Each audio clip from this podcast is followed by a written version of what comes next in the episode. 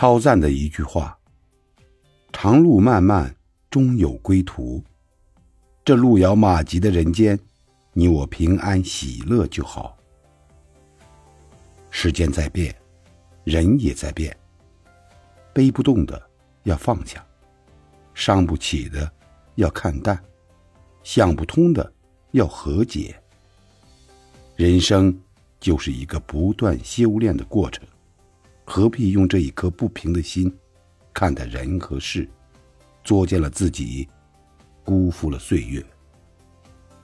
世间凡事短如梦，愿我们惜人惜物，坐看岁月漫漫。拥抱平平安安。